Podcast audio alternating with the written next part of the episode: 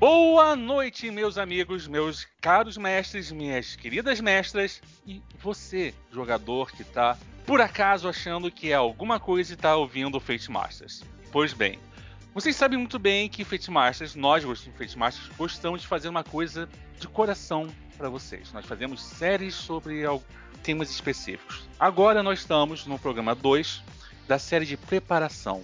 E vamos ser sinceros, quando tá tudo planejado, a noite é mágica. Você ferrando com a vida de outros de 3 a 5 jogadores. 6 se você contar com aquele sujeito lá que chegou atrasado e você está preparando uma punição especial para ele. Muito bem, hoje nosso tema, é nosso tema é preparação de aventuras e nós contamos com. Aqui é o Mr. Mickey, diretamente de São Bernardo do Campo. E, gente, a gente tem que realmente preparar, aprender a preparar a aventura, nem que seja para tipo, ter uma ideia na, na mão, é um papel na mão e um conceito na cabeça. Cinema novo. Profundo. Uau! Vai lá, Pipo. Tá bom. Ah, gente, eu tô com vergonha. Quer o quê? Só pronto. tá certo então, doutor. Esse é o Paulo dando olá para vocês dos confins de São Carlos. E por último, o velho Lich em sua masmorra no Rio de Janeiro. E antes que perguntem, sim, aventureiros são os meus inimigos naturais e eu caço eles um por um.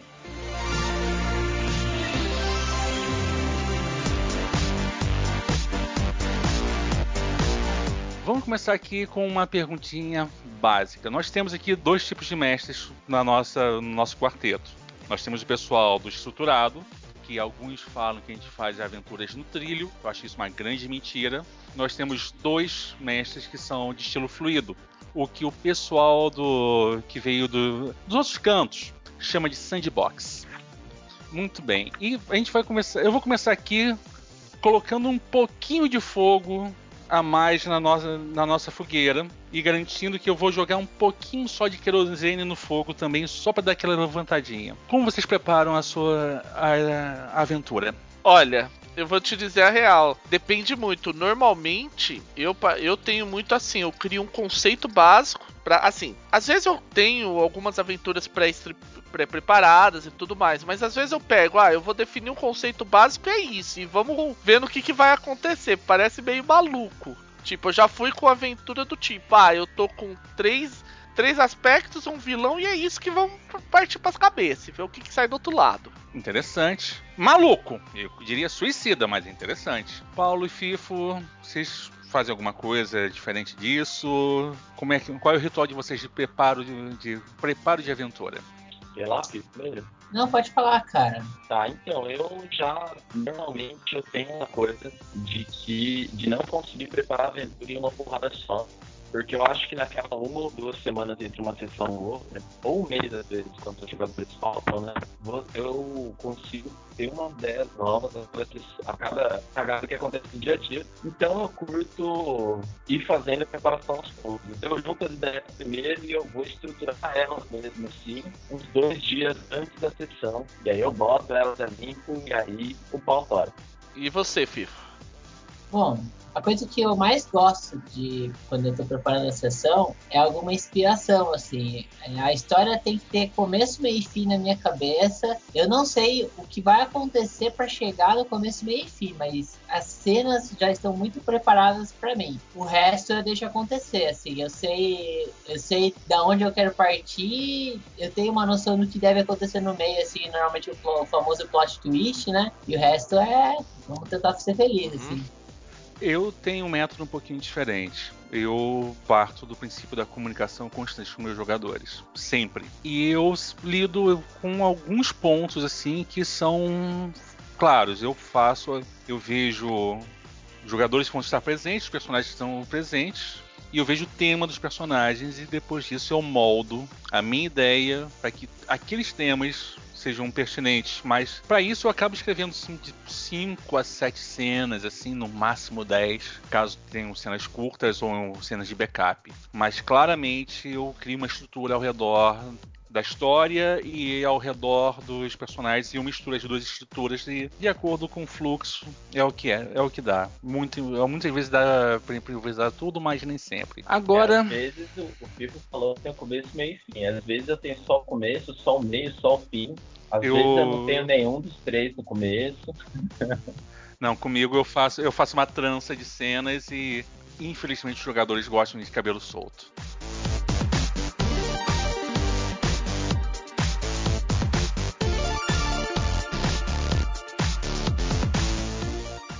Quanto tempo vocês costumam normalmente gastar queimando mufa na hora de escrever aventura?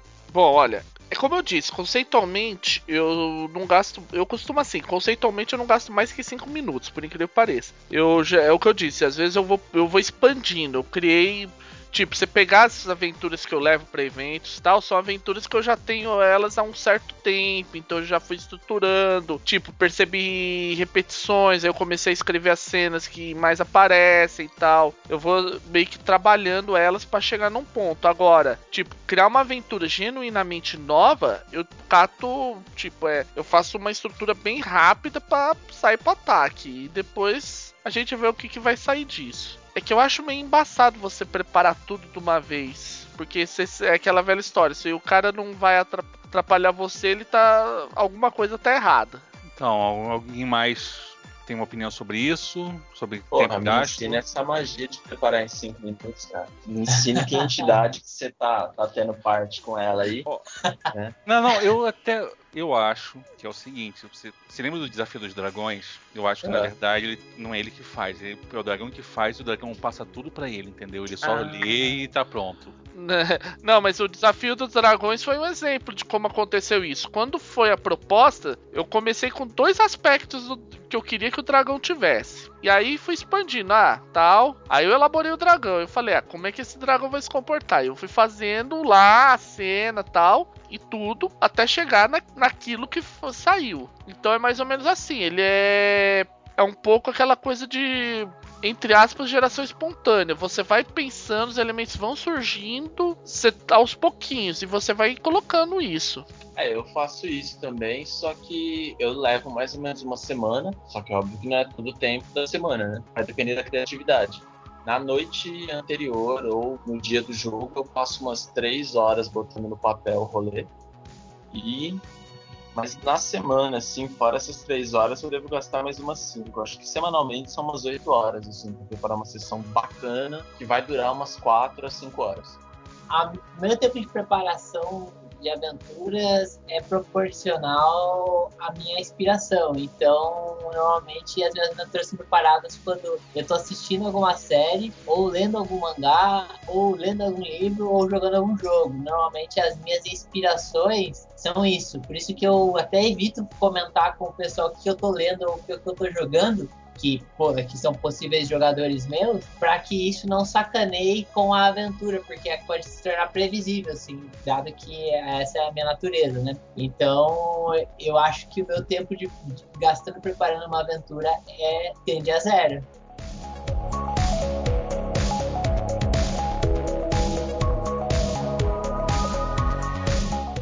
FIFO, tem uma perguntinha só aqui. Você postou o Distrito 10, aventura legal. Quanto tempo você demorou formulando as cenas? Cara, então, é... foi um pouco por dia, porque eu assisti o filme, achei o filme do caralho, eu falei, meu, isso precisa de uma continuação e essa continuação vai ser no RPG. Aí ah. eu, eu joguei a ideia pro pessoal e falei, gente, vou fazer isso do que eu joguei a ideia, eu fiquei umas três semanas pensando é, na aventura. Aí, conforme as coisas iam acontecendo, eu ia tendo meu dia a dia, ia tendo meus ossos criativos, eu ia criando. Até um ponto que eu cheguei, sentei e escrevi tudo. É... A parte de escrita, eu acho que gastei umas quatro horas escrevendo tudo, todo o texto, porque o texto virou um PDF, né? Sim, até aliás, é... a gente tem que agradecer muito, porque é um dos PDFs mais funcionais que eu já vi de aventurinha de, de comunidade. Ah, valeu. E, a, então eu gastei muito tempo escrevendo, mas a aventura, quando eu fui fazer a aventura mesmo, ela tinha uma folha escrita só com os aspectos que eu achava que eram importantes e as cenas que eu queria que tivesse, né? Aí, foda-se a spoiler, não tô nem aí. É, cena, quais eram as cenas que precisava ter na aventura? O dispositivo, é, em algum momento, ele ia aparecer o dispositivo alienígena que o Wicos iria usar para chamar os aliens. De alguma forma, aquilo lá ia chamar os aliens. O encontro com o Wicos. O plot twist da história, que seria os aliens chegarem e acontecer né, um embate do exército com os aliens. E o final, que dependeria muito dos jogadores, porque eu deixei é, eu não falei isso para eles, mas eu deixei extremamente aberto se eles achavam que o exército era um grande vilão manipulador de massas ou se o exército estava certo. Então foi muito da interpretação do grupo, né? Da forma de como o grupo lidou com isso que foi dado o final. Então ele, eles escreveram o final. No caso quando eu narrei a aventura, o final que foi escrito foi de que o exército era um manipulador sujo que escondia informações das pessoas. Mas isso foi o grupo que foi construindo, assim.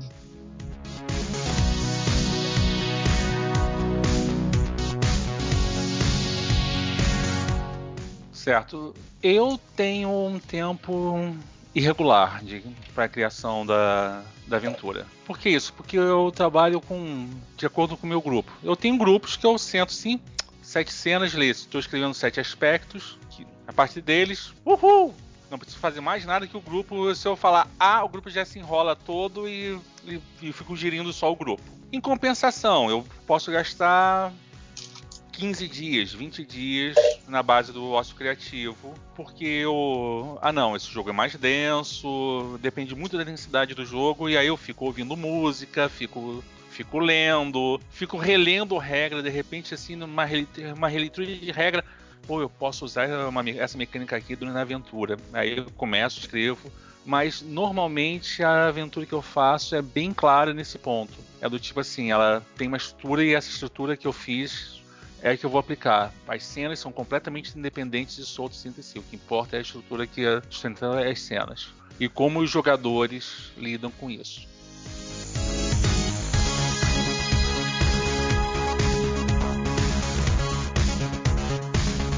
Próximo ponto eu acho que é um ponto um pouquinho mais light. Até a gente já tocou aqui rapidinho, que é inspiração. Olha, inspiração, vou dizer uma coisa. Eu tenho muito comigo. Eu tenho umas inspirações. Eu, eu aprendi assim, até uma história que eu quero comentar rapidinho. Que inspiração vem da onde você acha que vale. Tem uma história muito engraçada para quem me conhece, assim, meu retrospecto de coisas feitas. Eu sou o cara que adaptou a série Carga Pesada para RPG. Sim, procurem na internet fio de carga pesada. Você é o nosso herói. A, a, história é muito engraçada, ouve só. A inspiração não foi nem minha, para ser bem sincero, ouve só.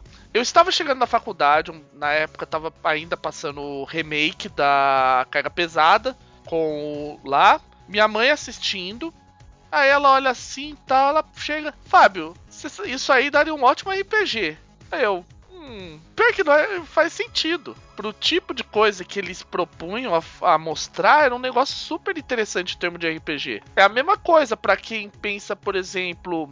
Eu acho que inspiração é aquela história. Às vezes você tem que estar um pouco aberto e ver de repente, ah, e se isso aqui funcionar? Aquela velha história do dos encaixes, de você perceber quando uma coisa, de repente, dá para você expandir. É que nem, por exemplo, o cenário que eu tô escrevendo agora, que é o tal do dos é, os caminhões, os andarilhos de papel de carta. Gente, o Fábio escreveu 81 páginas de carga pesada. e ele ainda deixou o texto escrito assim como Fábio Bino Emílio Costa. Eu só chamo você de Bino agora, Fábio. Uma vez Mickey, sempre Mickey, gente. Vamos respeitar lá. o Disney é um, é um algoz pior do que a família Marinho, então a gente respeita o poderoso. Mickey, É, não Mickey, entendeu? A gente nunca, ele nunca falou o nome do meio dele. Mas olha só, é isso. Eu acho que as, eu acho que você tem que estar tá aberto para tipo pensar o que, que aquilo pode ser interessante. É, nesse ponto, eu dou o braço a torcer para os autores de anime, mangá. Porque eles tiram inspiração só Deus sabe de onde, cara. Se você pensar, por exemplo, Beyblade, Metabots, tem cada coisa que você olha e você fala, Jesus, de onde saiu isso? Eu sei, eu sei onde saiu isso. Chama-se Grana. Precisamos fazer grande dinheiro. O resto é o resto. Mas Beyblade e essas coisas é. Vamos fazer dinheiro com uma coisa que a gente já tem na nossa fábrica. Ué, também. Gente, Mas o desculpa, problema é- Mas, ó, eu, eu preciso falar isso pra vocês. Eu usava a bacia da minha avó pra jogar os Beyblade, cara. Ué, então, é isso que eu tô falando. A gente tem que ver. Porque inspiração às vezes é um negócio meio maluco. Você tem que. Você só tem que estar disposto a deixar a mente aberta. A cabeça, tipo, olhar e, pô, isso pode funcionar, sabe? Eu, eu me inspiro muito dos- a partir dos meus jogadores. Muitas vezes, em conversa com eles, eu vejo a necessidade deles e somo com o que eu quero contar e eu vejo, tipo assim, tá, eu quero contar isso. Qual é a fonte que eu vou atrás? Ah, aquele gibi é bom. Pô, me indicaram aquele anime que tem um tema legal. Ou então, putz, eu terminei de ler um livro sobre esse tema e caraca, encaixou que nem uma luva. E foi assim, e é assim que acontece. Porém, eu vou muito atrás da minha necessidade naquele momento e os propósitos como narrador. Qual é o meu propósito com aquela aventura? É uma aventura tipo assim, o grupo tá legal, o grupo tá coeso, o grupo não tá coeso. Qual é o meu propósito neste, neste ponto da, da campanha? É até porque, pra mim, a aventura curta são cinco sessões. Eu não consigo fazer menos do que isso. Que horror. Eu não sou bom de one shot, gente. É o meu, é o meu lado fraco. One shot é. Isso é uma coisa importante. One shot. É por isso que eu. Eu acho que eu fiquei fácil desse quesito, porque one shot, às vezes, você tem que. Muitas vezes, one shot, você tem que estar disposto a ver, ok, o que, que a gente tem pra hoje? Aquela coisa meio do. Que nem o pessoal que tem lá o, o concurso de game design, que eles chegam, ó, as palavras é, por exemplo, é. Espaçonave, cozinha e. e brigadeiro. Aí você tem que se virar nos 30 pra fazer um RPG baseado naquilo. Eu acho que é- às vezes é isso, você tem que estar tá, trabalhando, entende?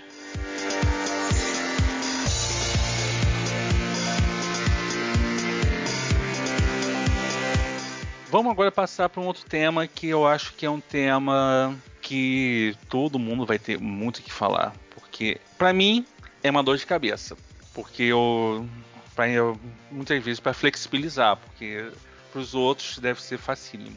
Como é que vocês colocam os conflitos e os desafios dentro da, dentro da sua estrutura de aventura? Vem na hora, surge tipo assim no planejamento, de repente é, bate a musa no dia seguinte, no dia anterior com um porrete e fala: "É isto que você tem que colocar" e estoura a sua cabeça com uma porretada. Como é que é pra vocês? Po- Posso começar? À vontade.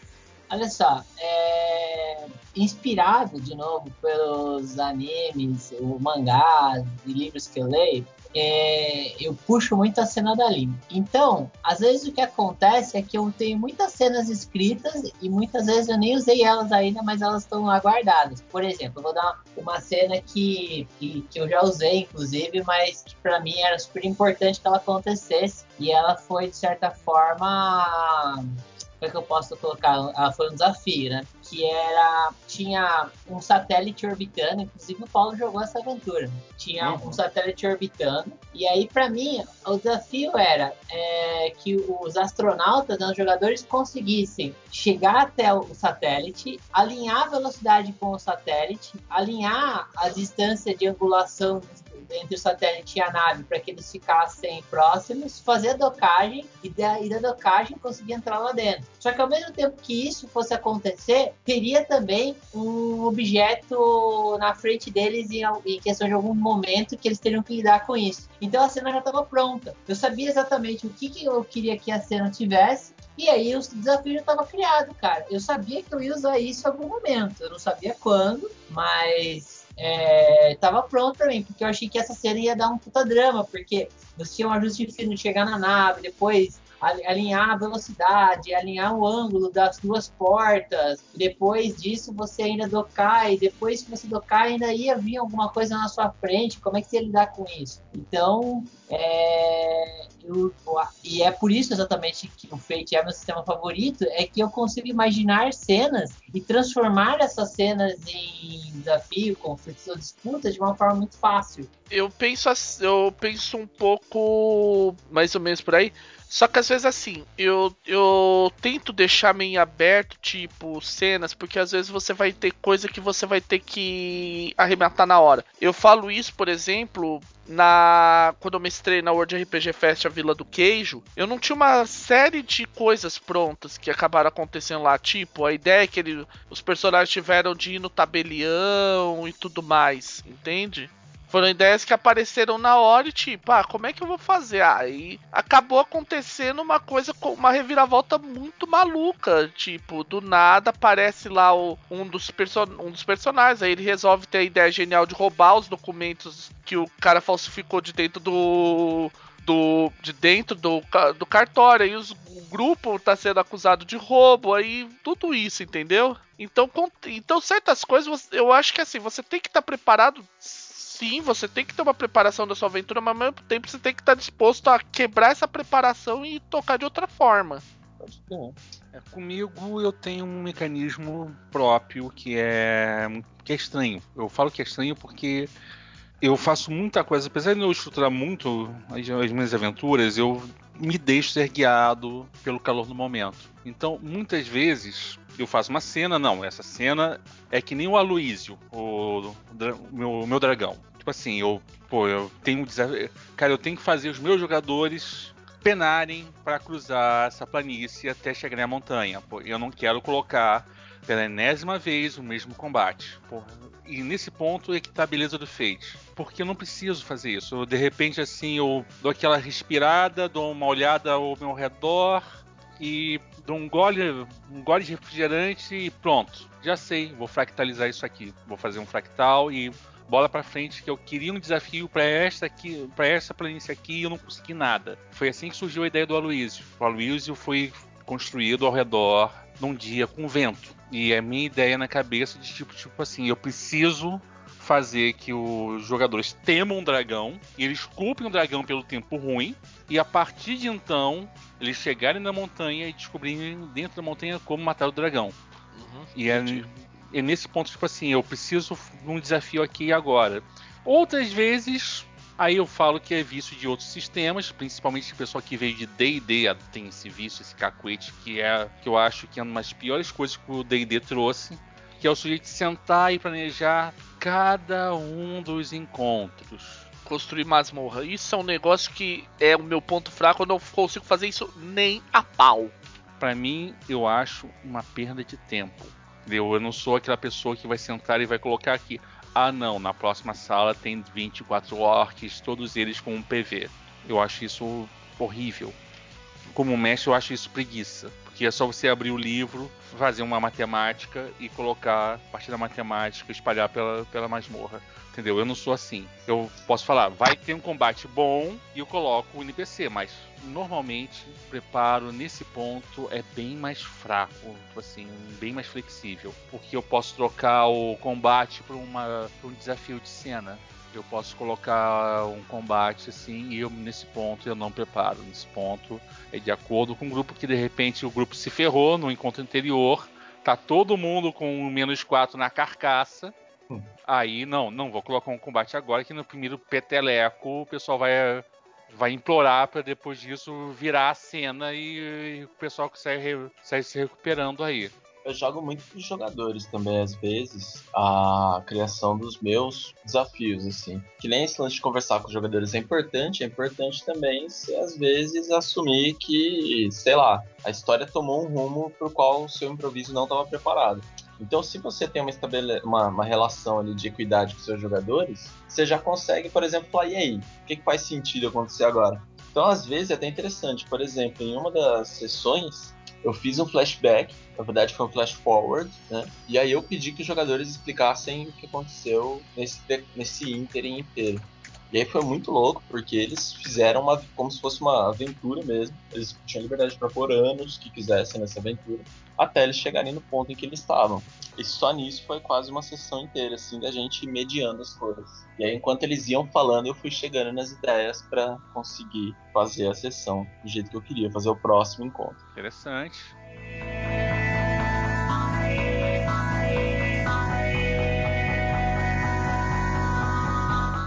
Mas aí, dá até pra já emendar uma pergunta muito importante, né? Pô, eles fugiram da pergunta da, da aventura que eu tinha preparado. Ou então eu preparei, preparei, preparei, mas um dos malucos simplesmente pirou. Fez uma coisa que eu não esperava dele e a história agora tá completamente fora de controle. Como proceder? Cara, isso é um.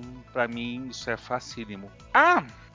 Tacou, na, tacou no ventilador, né, meu filho? Deu um mergulho no impossível e conseguiu no, no, fazer o um impossível. Causa e consequência.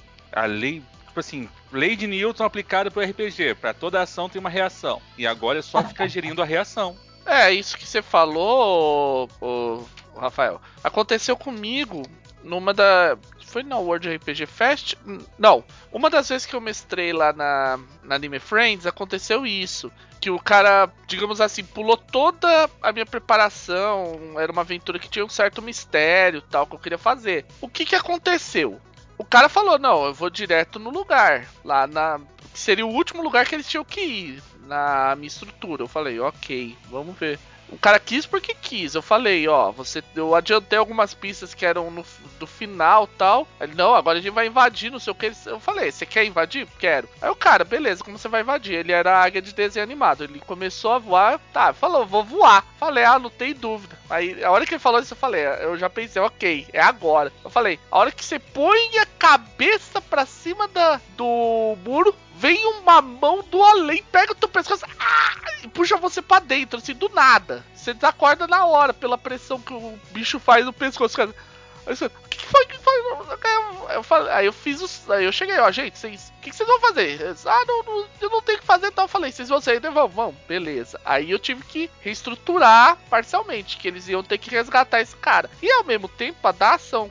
Até foi engraçado que o próprio jogador acabou dando uma solução para ele participar da aventura. Ele chegou assim: Ah, eu tenho equipamento padrão de policial? Eles eram todos policiais. Eu falei: Sim, obviamente, pro teu tamanho e tal. Ele, isso quer dizer que eu tenho walk-talk, né? Sim, isso quer dizer que você tem um walk-talk. Eu tenho como ligar ele sem o, o cara lá, o vilãozão, perceber? Sim, você tem como fazer isso. Aí, ok, ligou e eles, a hora que eles chegaram, já estavam bem mais preparados para enfrentar o desafio. Com certeza. Ação e reação, justíssimo. Então, às vezes, a gente tem que pegar lá. Uma outra cena engraçada que não tinha nada a ver foi o cara que teve a ideia de comprar uma briga com. que nem te, teve nada a ver com a história. E que de repente uma cena que era pra ser super morna virou uma, uma cena muito interessante com direito a, a uma luta de apuestas entre um uma versão de carne do puxa-frango do pica-pau e um cara que tava começando a virar desenho animado. Ai, Fábio, Fábio, cara, um dia você tem que gravar esses jogos e colocar à disposição pessoal, entendeu? É, essa, essa eu tentei gravar, foi uma pena que na, ele picotou a gravação. Foi uma droga, eu fico puto com isso. Deus, você tem que mostrar pra gente esses desenhos animados, cara. Eu trago narcótico pra todo mundo, a gente vai fazer a melhor sessão de todos os tempos. o problema é mandar isso pelo correio, só falo isso. ah, mas você tá no Rio de Janeiro, é, é... Olha só, eu moro no Rio de Janeiro, não quer dizer muita coisa, não. Olha só, o meu lance é bolinho de bacalhau. Eu senti maldade nesse comentário, não vou falar eu nada. Eu sou um lit, gente. Eu sou um lit, eu sou mal por natureza. Aí você, Pifo, mestre dos bolinhos de bacalhau e pastéis, como você lida quando seus jogadores fogem do que você preparou? Ah, cara, a gente tem que viver com isso. Na realidade, eu acho que esse, esse é, pra mim, é o grande apelo do RPG, sabe? É... O que eu quero dizer com isso? Vamos lá. Quando você tem uma aventura e sabe exatamente tudo que vai acontecer nessa aventura, você não tem uma aventura, você tem um, um, um livro que você está contando para pessoas, assim. Quando você tem um jogo, uma ação de RPG, eu, eu acho totalmente natural que as coisas saiam do seu controle. Por quê? Porque você está contando uma história que o, o, outras pessoas têm total liberdade de poder alterar ela conforme a, a concepção deles sobre aquilo. Então, para mim, eu vejo isso como uma coisa muito natural. É, as coisas mudarem e isso faz com que eu me sinta bem, inclusive. Pode parecer ridículo ridículo, mas faz. Porque para mim é uma coisa assim, poxa, que louco, velho, deu tudo errado, mas beleza. É, pô, tá legal assim, entendeu? E daí eu tento lidar com isso. E eu não tenho muito problema com isso. Por exemplo, um dos exemplos disso foi o G de Punk, cara. Eu tinha planejado N cenas, no final das contas as cenas não deram certo. Nenhuma. Nenhuma deu certo, cara. Acontece nas piores e nas melhores famílias. Então, mas eu acho que é por aí. Você vai ter que encarar, vai ter que dar uma mexida na. Vai ter que dar uma sambada lá e se virar.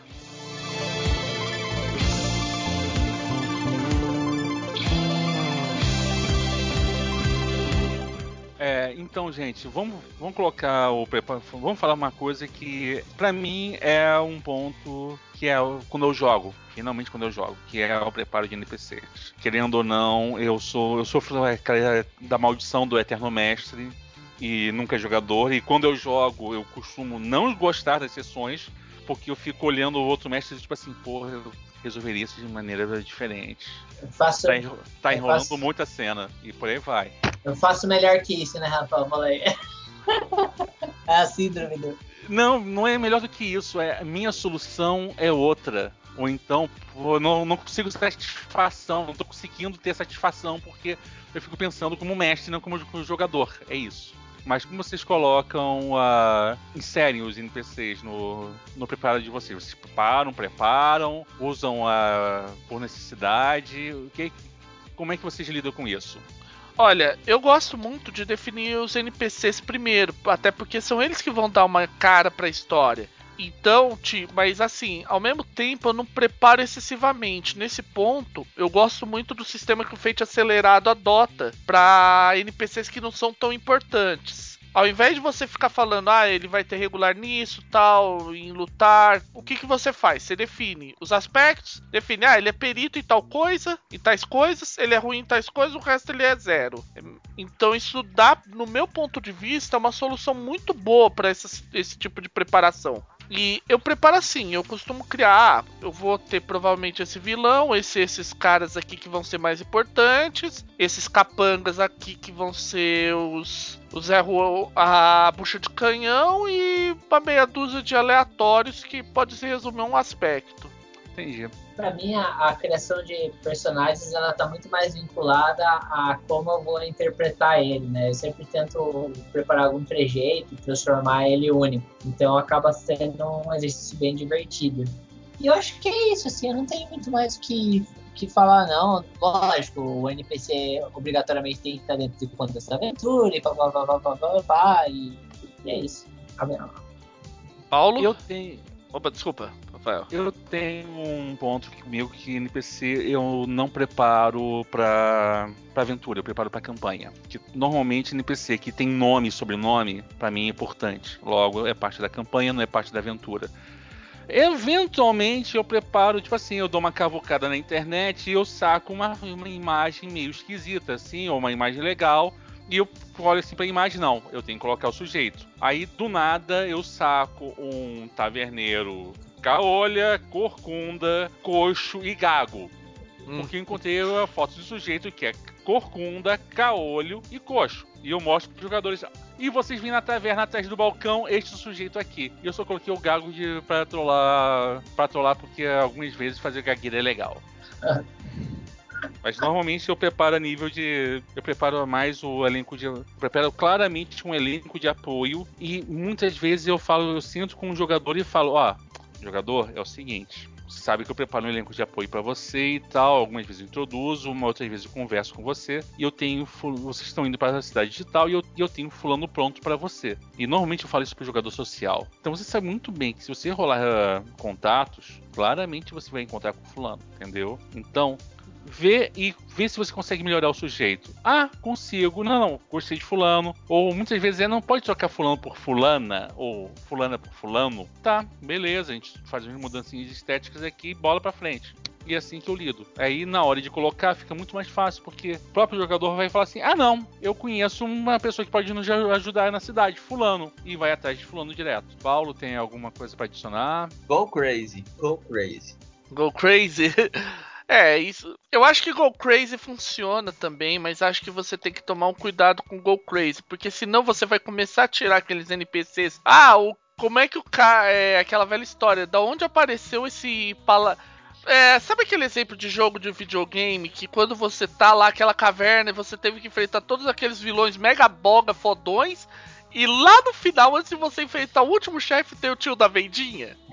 que só vende poção de healing e ao lado dele tem um save point. É, eu acho que o único que solucionou isso legal foi o Desgaia, o RPG do Des, o jogo de Tactics do Desgaia, onde o tio da vendinha tem level 9999. É o level mais alto do mundo. Claramente ele é um ex-aventureiro.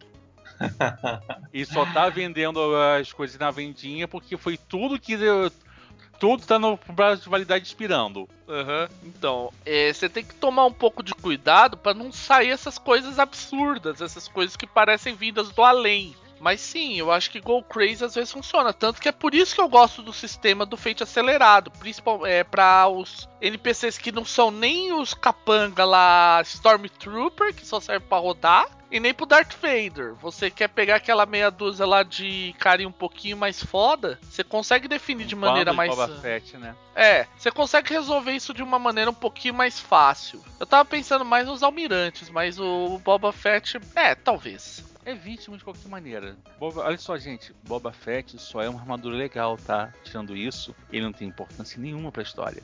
Olha, isso vai dar um pouco de polêmica, mas enfim. que venha, que venha.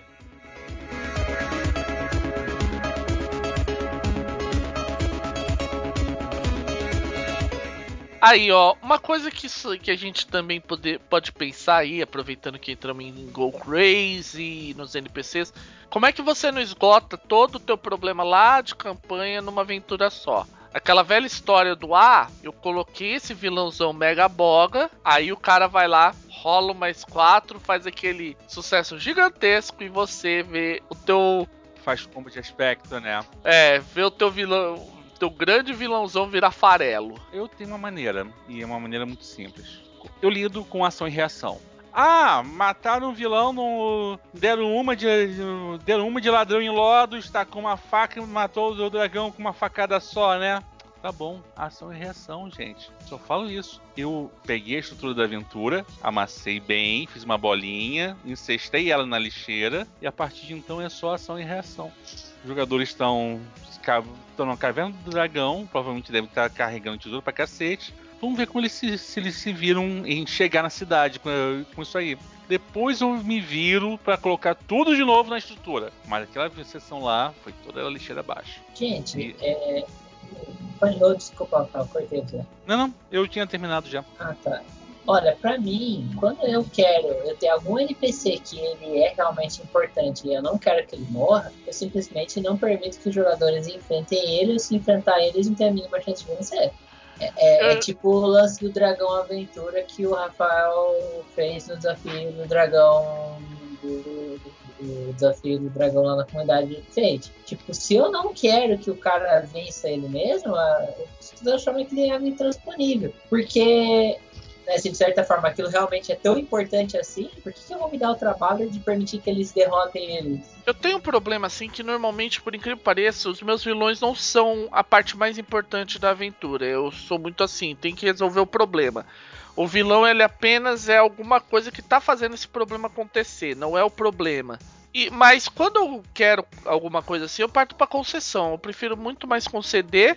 E se ainda assim os caras falar, ah não, eu vou matar eles, beleza. Você vai matar ele, ok. Só que vai vir o cara ainda pior e. E é o seguinte, como você não aceitou minha concessão, ganha um ponto de destino. Ou wait, esse cara tá comigo com esse ponto. Entenderam? Sim, tem uma, uma, boa lógica por detrás. Mas eu acho que muitas vezes é, você tem que pensar no eu acho, eu acho que vilão você tem que saber aproveitar. É aquela coisa do. O pessoal da DC faz muito isso. O vilão, os vilões em DC eles são muito especialistas em tirar a fuga do além. Ah, com certeza. Olha só, regra.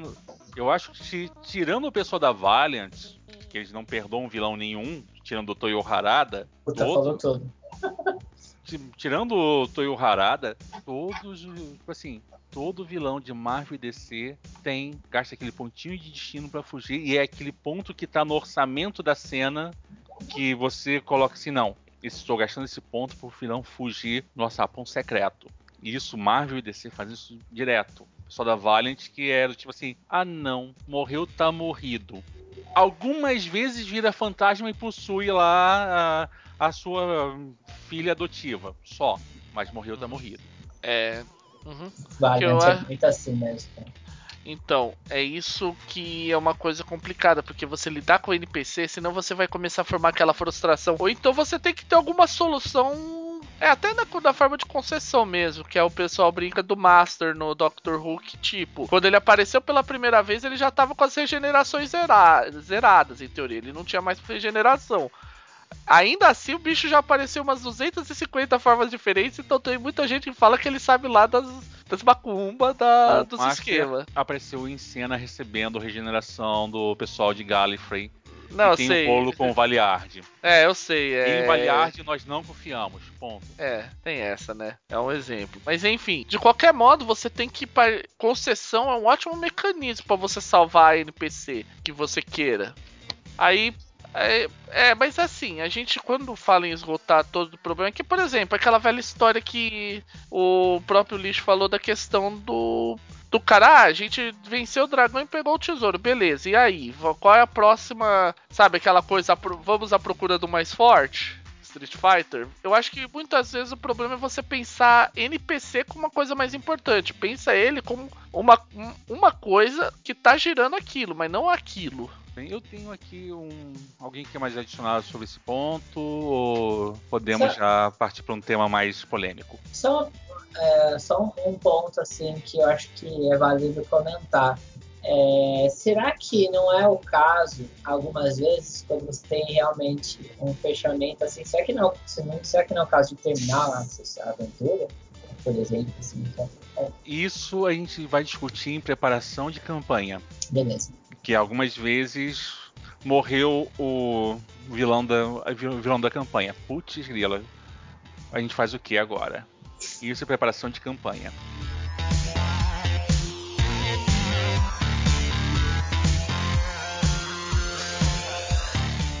Mas agora, perguntinha polêmica, que é um problema que eu acho que metade dos mestres que eu conheço tem. Que é. Vocês conseguem calcular o tempo da, da sua sessão? Ou vocês simplesmente falam assim: ah, não, eu vou terminar o jogo 10 horas, terminando o meu planejamento ou não, 10 horas da noite eu tô terminando, que todo mundo tem que ir pra casa, eu tenho que fazer a faxina antes de dormir, porque eu acabei fazendo o jogo na minha casa, então vou ter que faxinar, pegar todas essas garrafas de refrigerante 2 litros e tacar, tacar dentro disso tudo e varrer antes que. varrer antes que a família chegue. Vocês conseguem fazer esse cálculo? Eu não estipulo muito assim. Eu tento criar na ideia de uma aventura curta, uma aventura longa, assim, naquela velha proporção. Ah, uma aventura média de duas horas e tal. Mas no final das contas acaba muitas vezes não saindo exatamente nesse tempo que você prevê. Eu, eu, eu admiro o mestre que consegue fazer. Tem uns mestres que o cara, o cara cronometra, cara. É, é nível GURPS. O cara é, sabe a cronometrar certinho o que vai acontecer da aventura inteira. Eu não tenho essa capacidade. Eu, eu tipo, eu parto daquela filosofia do do rei contando a história no Alice do País das Maravilhas. Começo pelo começo, vou até o fim, depois eu paro. Eu tenho um controle muito bom que é assim: é, eu acelero cenas idiotas e tento aprender com os jogadores e permitir que eles tomem conta da cena quando elas realmente vão ser interessantes para eles, né? De forma que eles se sintam bem com a cena. Então, por exemplo, é, uma das coisas que eu jamais permito no meu jogo é: você está na, na taverna, o que você faz? Ah, vai tomar no cu, cara. Olha, você foi pra taverna, beleza? Você pediu um vinho, vocês estão lá tomando uma Cena de cerveja. taverna. Ó, é, você tá lá tomando sua cerveja, você viu umas meninas, você deu uma cantada, coisa e tal, beleza. Agora vocês estão com sono, vocês já foram dormir. No dia seguinte vocês estão na frente do rei, entendeu? Tipo, eu não deixo, cara, não deixo, hipótese alguma, cenas idiotas que só vão comer tempo da, da minha sessão é, acontecerem, cara. Tipo, Essa é a diferença de você mestrar campanha e você mestrar one shot. eu não tô nem um pouco preocupado, assim. Eu acho que, assim, se chegou no rei e você quer ficar meia hora dialogando com o rei sobre que ele é um rei capitalista, você acha que o regime é socialista, beleza, porque faz, provavelmente isso faz parte do seu personagem e você quer fazer isso, da hora, cara. Agora, ficar procrastinando dentro do meu jogo, não, velho. Eu não deixo. Eu, eu, eu vou sempre right to the point, assim. Dizer- o mestre anti, anti, anti-embromação. É, tipo, uma das coisas que aconteceu, por exemplo, no, no Jade Punk na semana passada foi isso, assim. Tipo, é, chegou num ponto da aventura que tava, nosso tempo tava curto e os caras chegaram na fazer uma investigação. Eu não fiquei enrolando a investigação pra eles conversarem e tudo mais. Eu falei, beleza, você chegou, conversou, o cara quis mostrar a mina pra você, a, a- a- e explicar as coisas, entendeu? O ponto Hum. importante era a negociação com o cara. As minas estavam ali mais por, por um efeito de, de estar lá. Aí eu, eu acelerei o ponto que ele foi pra mim, ele tava mostrando, e durante isso parou, né? Eu trouxe atenção pro, pro Paulo e pro. Desculpa. É, pro Paulo e pro Fábio. é, e falei, não, agora vem a negociação, vem a conversa, vem o roleplay de você, vocês dois e ele, que esse é o ponto do fechamento da cena, né? Então eu, dei o jump, tipo, dei o jump forward nisso daí, entendeu? Então eu tendo a fazer isso, assim, sempre nos jogos, porque eu acho que o jogo fica mais dinâmico, eu acho que fica muito chato quando você tem na aventura e o mestre chega assim, meus demais, ah, eu vou na... vou... vou comprar uma espada no vendedor, tá bom, você chegou lá, Oi, bom dia. Quanto, o que você quer? Ah, eu quero uma espada. Ah, tá bom. A espada custa 20 peças de ouro. Ah, mas mestre, rola aí meu carisma porque eu quero pedir um desconto. Tá bom, rola de 20. Ah, você conseguiu. Eu tô sentindo o cheiro de ranço de D&D. Ah, não, mas Eu não é, sei porque eu tô sentindo esse cheiro e esse cheiro de vício de jogador também, que acha que tudo tem que rolar pra conseguir. Então, mas é. Não, é uma, é uma dinâmica que, pô, você pode fazer isso com o Fate, cara.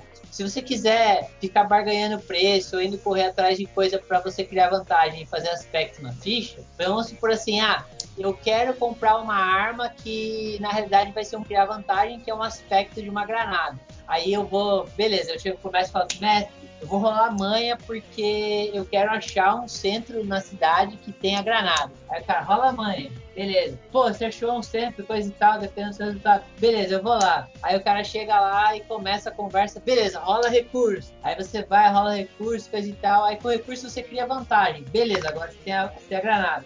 Entendeu? Aí, tipo, você. Só aquele jogador tomou, assim como eu tô tomando puta tempo do podcast, pra fazer uma coisinha só, entendeu? É chato, cara. Eu, eu gosto de dar uma coisa mais dinâmica, assim, pra aventura. Tanto que eu, às vezes, até deixo. Quando o cara, ele quer criar alguma cena, assim, tipo, ele acha que aquele elemento vai ser importante, eu peço pra ele rolar um teste e ele contar o que, que aconteceu e eu vou ver com, aquela, com aquele aspecto que ele criou. Tipo, o, de novo, a sessão do Jade Punk, o Fábio chegou pra mim e falou, cara, eu acho que tem alguma zica no, no trem. Eu vou rolar um investigador aqui. Eu falei, beleza, rola aí, Fábio. Aí ele passou e falou assim, ah, então conta pra gente o que, que você achou, entendeu? E, e ele criou alguma coisa legal e, pô, agora aquilo lá começou a fazer parte da, do- começou a ser um elemento importante da aventura e eu vou usar isso. Prometo ficar quieto agora, desculpa. Não, não.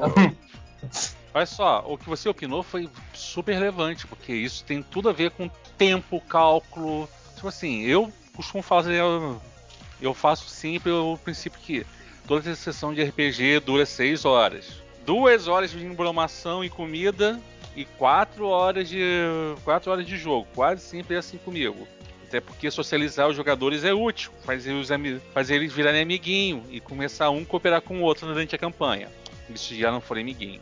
Mas tem um ponto que eu realmente eu sou, eu tenho um ponto que eu não calculo muito, que é a duração de duração de sessão. Eu falo claramente, eu marquei o jogo às três da tarde na, na minha casa ou na casa de um jogador, eu vou até às nove da noite. Nove da noite, pá, pediu pra parar, parou invariavelmente, a não ser que seja no meio de uma cena crucial. Termina a cena, acabou gente, tchau, olha só, continuamos daqui a 15 dias.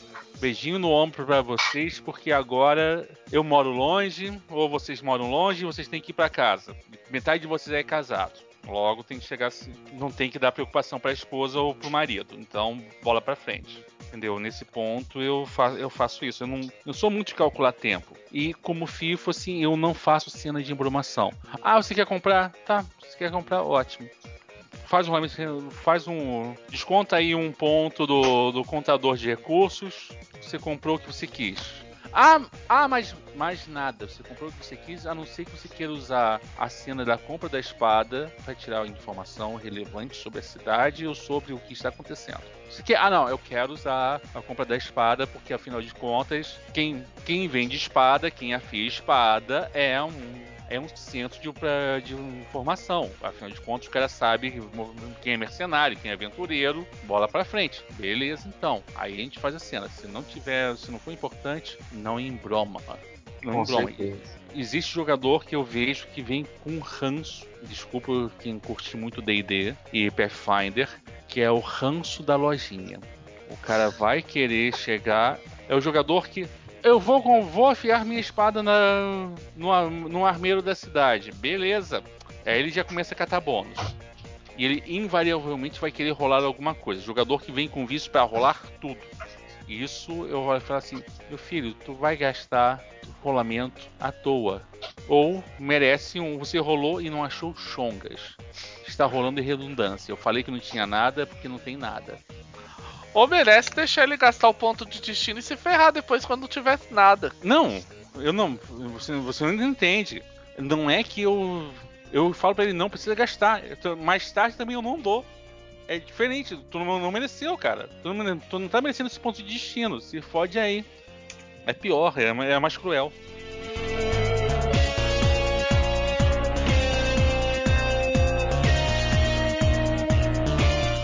Então, eu acho considerações finais, cavaleiros. Eu acho que é o seguinte, opa, preparar um, uma aventura não é tão difícil quanto aparenta. Você só tem que tá, ter na cabeça é, os, é aquela história que até a piada que eu fiz. Eu acho que esse provérbio do essa citação do Alice do País das Maravilhas ele cabe muito bem nessa história. Quando você cria uma aventura, você tem que começar pelo começo dela, digamos assim, por, por o que você quer falar e até o final, até a aventura tá pronta e aí você acaba. Até a hora que você joga, acabou. E também, se planejar a sessão não é tão chato quanto a tradição de mestrar faz parecer, né? Porque, na verdade, a gente conversa muito pouco sobre mestrar é, no, no, dia a dia. E aí parece que só tem um jeito que é sentar a bunda na cadeira e ficar anotando o negócio no papel como se não houvesse amanhã. Quando na real você tem que adaptar o seu estilo de preparar a sessão para o jeito como você mestre para suas habilidades. Se você é uma pessoa que descreve cenários muito bem e de improviso, você não precisa ficar anotando cada minúcia do cenário. Você já vai ter ele na sua cabeça quando você está escrevendo a sessão. Se você interpreta muito bem, você não precisa ficar anotando os trejeitos dos personagens. E por aí vai, né? Uh, e também você não precisa ter uma noia de deixar suas notas a coisa mais lindinha do mundo. Porque, dica, os jogadores não vão ver uh, as suas anotações, tá? Então ela só precisa ser um negócio que você entenda. Se ela tá um rabisco, tá uma bosta, tá feia pra caralho, mas você entende o que você fez e você entende o que, pra onde você vai chegar com aquela anotação, filho, vai fundo, vai fundo, continua fazendo assim que tá dando certo. Uhum, é isso aí, gente. E, é... Eu tenho só mais uma coisinha para uma consideração final. Nós temos ainda algumas coisinhas pela frente, assim, para falar sobre preparo, mas vai ser para o próximo programa. Afinal de contas, nós temos muita coisa para falar ainda. Mas o que importa nesse ponto é o seguinte: é o que o Paulo falou um pouco. Preparar uma aventura tem que ser funcional para você, para mais ninguém. Você não precisa ter, imprimir ela, um uma folha de caderno mal rabiscada e papel de rascunho em abundância. Tu faz a sua, tu faz o preparativo de uma sessão inteira. Você não precisa ter mapa desenhado, a não ser que você vai querer desenhar dungeon. Você não precisa de nada disso, só, só precisa ter em mente duas coisas. Um, objetivos da sessão. Ah, essa sessão vai rolar X e, e dois, se não rolar nenhum dos objetivos, o que que eu faço? Entendeu? Se, eles, se os jogadores conseguiram matar o dragão na primeira rodada, o que que eu faço? Isso é que você tem que pensar. O resto é pura perfumaria, gente. Vamos, vamos deixar a receita de bolo de lado e vamos partir pro útil. Que o útil funciona. O útil é cheiroso. É, é isso aí, gente. Acho que isso resume bem a, a ideia final. É você ter uma noção do que você quer fazer e a partir daí dá pra você ir tocando o barco fácil, com certa facilidade. Agora, acho que a, a minha consideração final, assim, se tem uma mensagem que você pode ign- ignorar tudo que eu falei até agora, mas essa aqui, por favor, não ignore, é se divirta. Se, que É. seja divertido o jogo. Regra de ouro. Se você está se divertindo no seu grupo também, não estrague, só estimule. É isso aí, gente. Tá é, sendo divertido, tá valendo. Agora eu vou cantar uma música pra vocês. É isso aí. Não, não, não, não. Fifo, fifo, fifo, fifo. Não, favor, olha, daqui a pouco vai, vai, vai rolar chablau.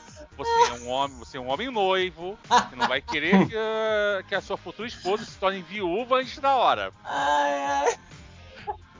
Tá certo, gente? Boa noite e lembre-se sempre, nossas, nossos, nossas três hashtags. Um, quanto mais feite, melhor. Dois, solar eu te amo. Pensamento, tamo junto. É Boa isso noite, aí, divirtam-se. Até semana que vem, galerinha. Até a Aquele próxima. pra A semana. Falou. contratar os próximos shows. Tchau, tchau. Tchau.